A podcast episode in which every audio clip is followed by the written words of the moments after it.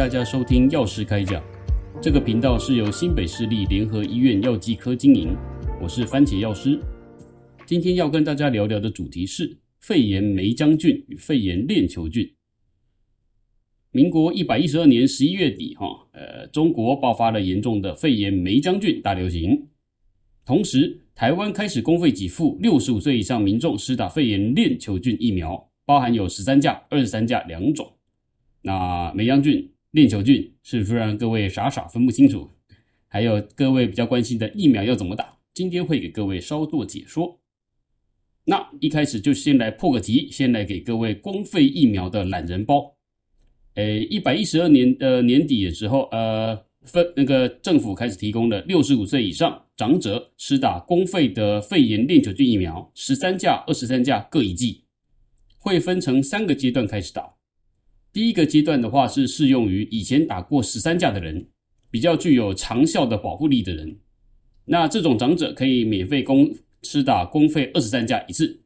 而十三跟二十三这两者之间要隔一年以上。不过，如果您是高风险的族群的话，所谓的高风险，像是有慢性疾病、肾脏疾病、免疫低下等等，那不用等到一个一年太久了，等八个礼拜就好了。毕竟风险比较大，不会建议等太久。第二个阶段是适用于什么都没有打过的人，什么都没打过的人的话，先打一剂十三价，一样，隔一年之后再打一剂二十三价。啊，也是刚那个情特殊情况跟刚刚一样，如果您是慢性疾病的人，肾脏病患者或者说免疫低下的话，那等八个礼拜就好了，一样，就是风险比较大的人的话，不需要等太久，等八周就可以了。第三阶段的话，适用的对象是以前曾打过二十三价的。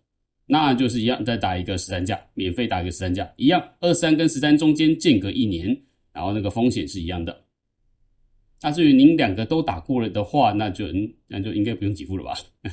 对，大概懒人包的话就长这个样子。好，那先给各位开始介绍了所谓的，我们先讲肺炎梅将军。打肺炎梅将军的话，它是目前的话就是新闻常诶最近报的蛮大的了，就是。哎，中国开始了肺炎霉浆菌大流行之类的。那先从它的基本资料跟各位介绍起来。它的致病体就是肺炎霉浆菌，然后它是一种很小很小的病原体，它是一种细菌哦。它是在细菌们里面属于个头比较小的，嗯，但是还是比病毒大了。跟一般的细菌比较不一样的是，诶，它是没有细胞壁的，所以常见的抗生素会对它无效。这个部分的话，我们在治疗的地方，等一下会跟各位详细的提到。接下来是诶流行病学的部分，诶各个年龄层都会有被感染的风险，但是会比较常见于年轻人跟学龄儿童，也就是说五到十五岁的年轻人小孩子是容易被感染的风险族群之一。常见的传播方式就很简单，就是飞沫、鼻腔分泌物等传染，就像是打喷嚏啦、咳嗽这种近距离的飞沫传染，所以比较容易发生在比如说家庭里面。学校、宿舍这种大型的，呃，大家集体生活地方，军队、护理之家、医院都有可能。这里的话，风险感染风险比较高，毕竟是近距离飞沫传染。然后在比较，呃，比会那个免疫功能比较差的人，或是本来就具有其他呼吸疾病的，譬如说本身具有气喘啦，本身具有所谓的慢性阻塞性肺病的话，那感染的风险一样比较高。然后这个肺炎霉浆菌哦，一年四季都有可能被感染。只是在夏天、秋天这两个季节比较常见。然后美国资料是显示说，就是三到七年左右会有一波比较大的流行，有点像大爆发这个样子。也许就是现在的中国这个样子。然后刚刚讲的是说，它会经由鼻腔的飞沫这样子，鼻腔分泌物传染，打喷嚏或咳嗽之类的。哎，就算是没有症状的人，也有可能这个肺炎霉浆菌会粘在你的鼻腔、喉咙里面，就是所谓的带源，无症状带源者。然后这个带原可能会持续到就是半年左右，半年以内啦。对，就是持续，就是你会黏着这只菌在你身上跑来跑去，可能会蛮久的哦。如果得病的呃被传染的人的话，潜伏期大概是一到四周。好，那接下来讲一下临床症状。如果被肺炎霉浆菌感染了之后，会发生什么症状呢？多半都是支气管炎，而且是比较轻微的那种。只是比较特别的是，它的持续时间可能会比较长，一般的感冒或是流感的话，也许就是一周到两周左右。肺炎霉浆菌被感染了之后，那个有这些支气管炎的症状会比较久，可能会到四周甚至超过一个月。比较常见的症状就是喉咙痛、疲劳、发烧，然后就是咳嗽，尤其是这个咳嗽，咳嗽可能是以几个礼拜甚至到以月为单位的咳嗽，会有点像是久咳不愈。然后至于发烧的话，就是不一定。然后可能会有百分之十的人得到肺炎霉浆菌的人，再有百分之十一成左右的人会转进成肺炎。当然，会转进成肺炎的人，就是比较容易发生在免疫功能比较差的，像刚刚有提过，免疫功能低下，本来就患有呼吸疾病，譬如说本来就有气喘的人，本来就有那个慢性阻塞性肺炎，或者说就是有感染的人。那这样的话，就是转进成肺炎，想必他的症状也比较严重。比较常见的症状像是浓痰、黏痰，然后发烧甚至发冷，然后有所谓的呼吸困难、胸闷、胸痛这种症状越来越严重，这样子。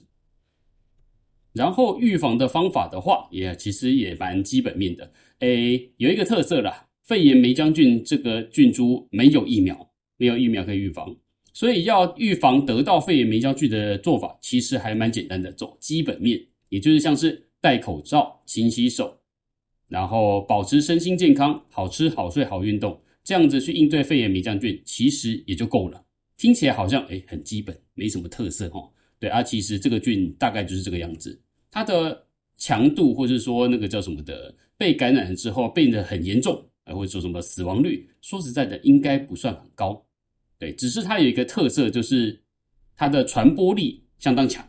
也就是说，诶如果你今天身心健康的话，身体还算不错。得到肺炎梅浆菌其实不太容易在你身上传染、传播、感染之类的，对对你个人来讲还好。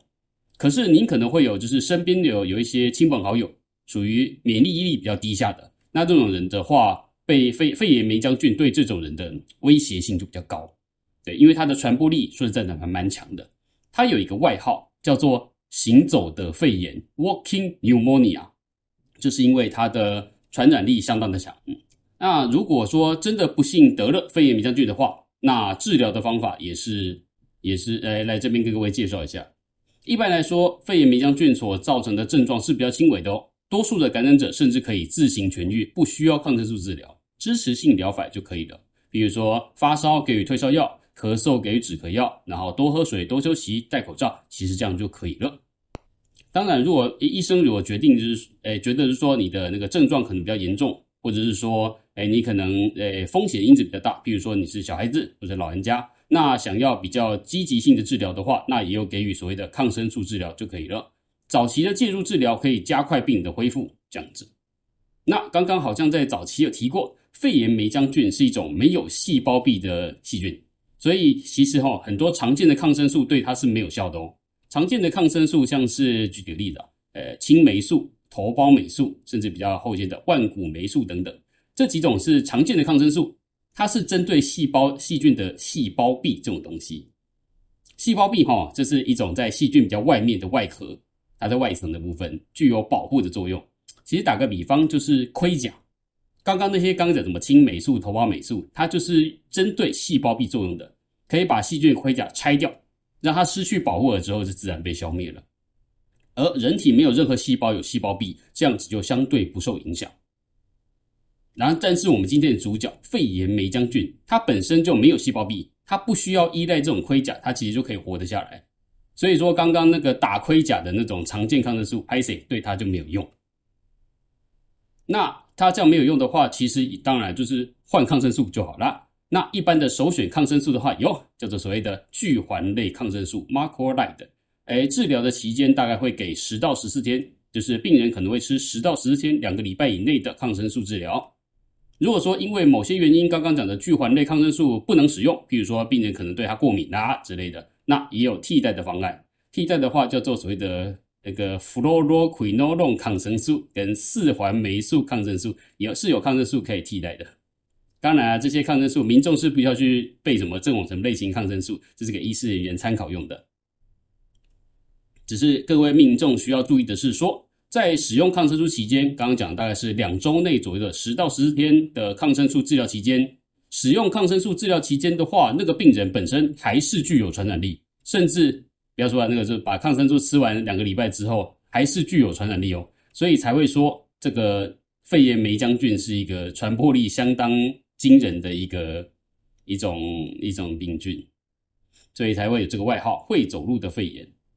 其实会走路的肺炎还有另外一点，就是说，因为感染的肺炎霉浆菌的病人多半是轻症或者无症状带原者也蛮多的，得病了之后会还蛮有体力的哦。对，所以容易带着这个菌株到处乱走，传染力很强。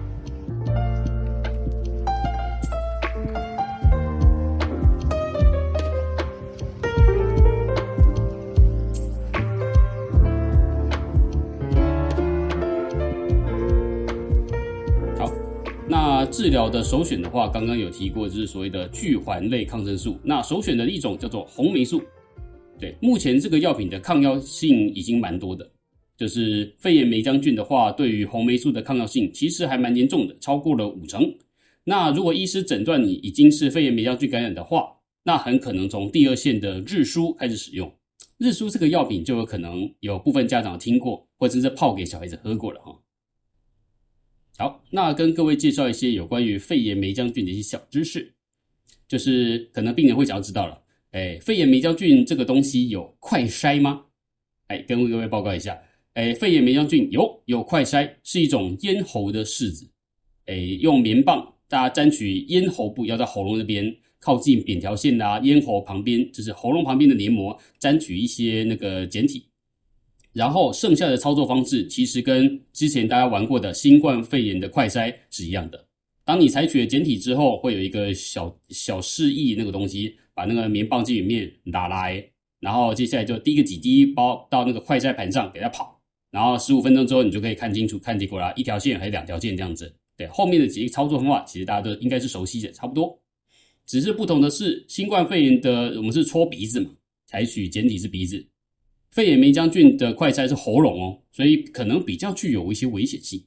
不是很建议一般民众买回家自行操作哦。除了是怕呃民众操作不当伤害到戳冲戳伤喉咙以外，其实其实没有太大的必要。快筛并不是百分之百准确的，对啊，肺炎霉浆菌的感染的确诊的部分，主要其实是靠医师的临床经验判断，是这样子哈、肺炎霉浆菌有可能黏在人体的呼吸道，比如说喉咙那边，长达六个月左右，但是不会让你的身体产生症状。它可能就只是黏在那边，呈现所谓的休眠状态，或是它已经其实已经死了，剩下一些残留物、一些残渣而已。而不管是休眠中的还是残留物的，都会被快筛测量到哦，都会呈现阳性反应。也就是说，你买了一个快筛回家，如果说你筛出来是阴性的话，好，那我就真的觉得你是阴性，你身上并没有带菌。啊，如果是阳性的，就难以判断的哦。假设你今天真的有点不舒服，比如说你感冒发烧了，你发烧了之后，那你去筛一下，看看是不是霉浆菌感染，然后你筛出来是阳性，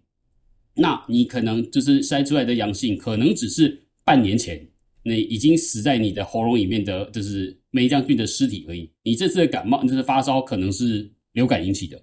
那你认为你的霉菌是阳性，那你就说你肺炎霉菌中招，你用肺炎霉菌的方式去治疗，还谁就错了。治疗霉菌跟治疗流感是不一样的，对，所以因此这样的话，就是快筛这个东西判断性准确性不算很强，也就是说，医生也不会用快筛阳性或快筛阴性来决定说啊，你是肺炎霉菌感染。那既然如此，你各位民众买回去回去自行操作。感觉也没什么太大的意义，或者说那个叫什么的辨别性不大。那真的医师要判断，就是说你是肺炎霉浆菌感染的话，医师会有他们自己一套的临床经验判断。对，那快筛的话，可能相对就嗯不，其实不是很需要。另外就是最近可能有大家看到新闻了，有民众疯抢肺肺炎霉浆菌感染的特效药，有没有这个必要抢一下？那跟各位刚刚稍微跟提到了所谓的。霉浆菌特效药的话，刚刚提到就是日舒，那个就是所谓的算是特效药。日舒只是其中一个牌子。那大人有吃的口服定剂，小服有悬浮液，要那个小孩子有悬浮液，那家长自行冲泡给小孩子喝。这种药品是抗生素，它是可以针对肺炎霉浆菌做有效治疗的。它分类上是属于处方药，只有看诊后医师开立处方，那病人你拿着处方箋，你才可以领药哦。当你没有进行看诊，就去西药房买日输，这件事情是不可以的。贩卖给你的药局是违法的哦，会违法所谓的药事法第五十条。对，所以请不要去那个西药局自行购买肺炎美将军。好吧，就算基于某种原因，你真的买到日输了，回家自行服用了，这件事情也非常的不好。这个就是直接导致细菌产生抗药性的主因之一。这个就是所谓的抗生素滥用。诶，在中国的话，哈，霉浆菌它们叫做支原体，呃，日输的话，它用它的名字叫做阿奇霉素，应该是来自英文 azithromycin，所以他们叫阿奇霉素。中国的支原体对于阿奇霉素的抗药性非常高，有可能会超过九成，很主因之一很可能就是抗生素滥用。诶，最近我看的新闻啦，就是诶有一些陆配的太太大量购买台湾的日输，就是阿奇霉素。寄回去中国给他的老家人服用啊，因为他没有看诊，没有处方签嘛，被药局拒绝这样子，这可可能就是抗生素滥用的其中一个例子。那我不知道他们国内有没有相关的就是这样子的买抗生素的例子。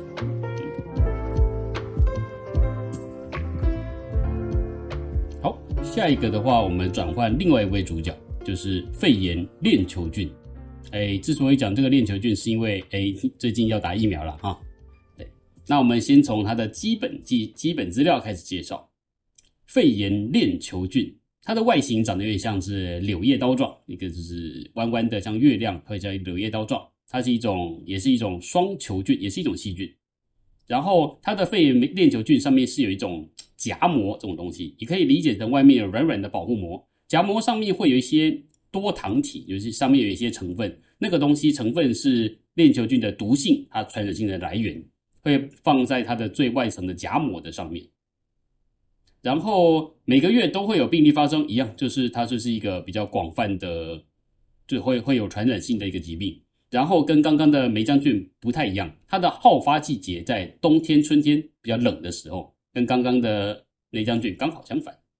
啊，不过会传染的地点一样，一样都是所谓的飞沫传染。既然容易是飞沫传染，在人群聚集的地方就容易发生群聚感染。比如说护理之家、托儿所、学校等等，经由飞沫传染的话，它的那个潜伏期其实变化是蛮大的。刚刚讲的那个霉浆菌的话，潜伏期可能是一个礼拜到四个礼拜。那肺炎链球菌的潜伏期可能是一到三天左右，但也有可能就是因为变化很大啦，目前认为是一到三天，也有可能超过这个时间。然后跟肺炎霉浆菌跟链球菌一样的话，就是。没有症状的人也有可能在鼻腔或者喉咙里面带源，就是无症状带源者，这个两者是类似的。临床症状的话，其实一样很类似，就是咳嗽、胸痛、头痛、气喘等等，发烧。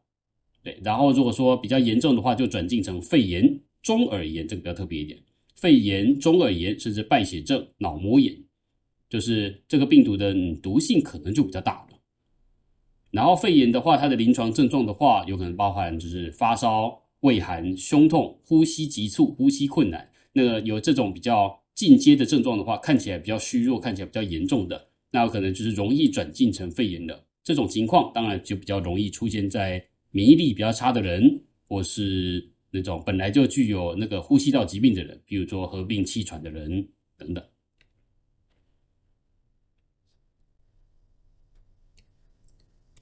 如果不幸感染肺炎链球菌的话，那它的常见的症状也是像是刚刚讲的呼吸道的症状，比如说咳嗽、气喘、胸痛、头痛、发烧等等。比较严重的话，可能会转进成肺炎，这个跟刚刚类似。还有比较特别的中耳炎、败血症、脑膜炎等等，这个病毒的毒性可能还是比较大的，对，比较容易因此变得严重了之后开始感染或者串蔓延到其他的部位。那肺炎的部分的话，它的症状像包含发烧、畏寒、胸痛、呼吸急促、呼吸困难，听起来就比较严重。对啊，容易发生这种症状的人，可能就是本来免疫力就比较差的人，像是免疫低下或是合并慢性病、肾脏病等等，风险比较大的人，就比较容易转进成肺炎，甚至脑膜炎。那脑膜炎的话，那就当然就是病毒可能窜入脑部，脑膜炎是比较难以处理的，比如说头痛、恶心、发烧。然后或是一些抽搐、昏迷等等神经学的症状。儿童得病了之后，也可能会出现痉挛、癫痫等等。一些可能会有一些听力障碍的后遗症。刚刚讲到中耳炎嘛，对，可能会有一些小的后遗症。那治疗的话，跟刚刚的霉浆菌就不太一样了。这个肺炎的链球菌，它是可以使用这些常见抗生素治疗的，像是刚刚讲的青霉素、头孢霉素这些。医师会根据你感染的部位，那就决定用哪一种抗哪一种抗生素，来看看最近的有没有不一样的抗药性，去选用不同的抗生素。这个可以治疗的手段会比刚刚多一点。然后预防的方法的话，有肺炎链球菌是有疫苗的，常见的有十三价、二十三价这两种疫苗。所谓的价这个意思哈，它指的是种类，也就是说，十三价是指可以提供十三种肺炎链球菌的保护力。那个种类的话，很可能就是刚刚讲的那个它的上面的毒性的来源，它可以有十三种血清型的防防守备范围。那二十三价的话，守备范围当然就更大，有二十三种。啊，十三跟二十三的话，它的守备范围的话是部分重叠，部分分开。虽然二十三价的守备范围比较广，但它的它是一九八三年的产品，这个药品比较老，能提供的保护力的时效大约是五年。打了一剂保你五年的意思，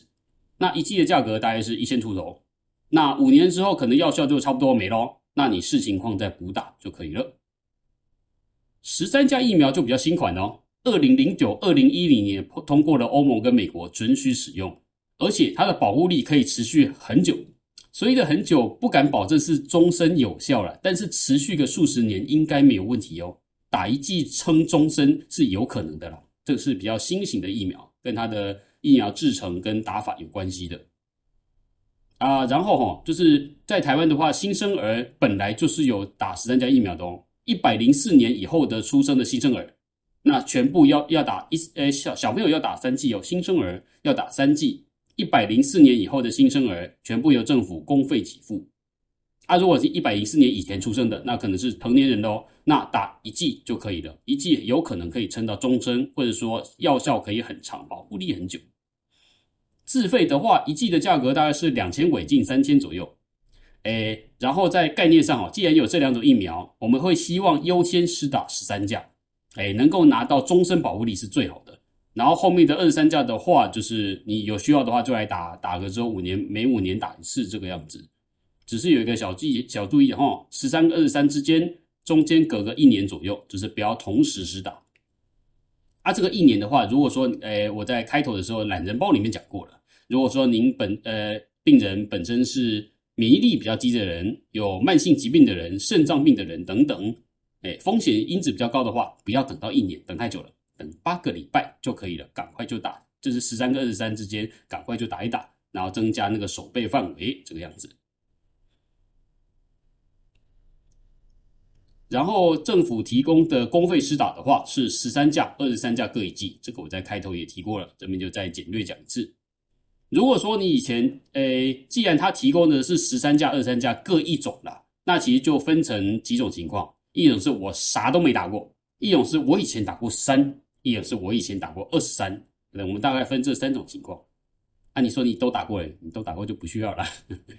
好，那如果说您是什么都没有打过的话，那按照概念哈，我们希望你先打十三价，先拿到终身保护力为主。那你事隔一年之后再打二十三价，这样子会比较好。然后如果说你打过十三价的话，那你就就打就是等于等等就打二十三哦。啊，刚刚讲过，这两者之间间隔一年。然后反过来也是一样，你以前打过二十三，你可以看算一算你有没有隔一年的，有的话 OK，那再来公费打个十三价吧。对，这样的话就是防护力就是都是守备范围就比较广了。啊，只要记住的是十三跟二十三中间间隔一年。如果本身处于高风险族群，不要等一年，等八个礼拜就好了。概念上其实就是这样子。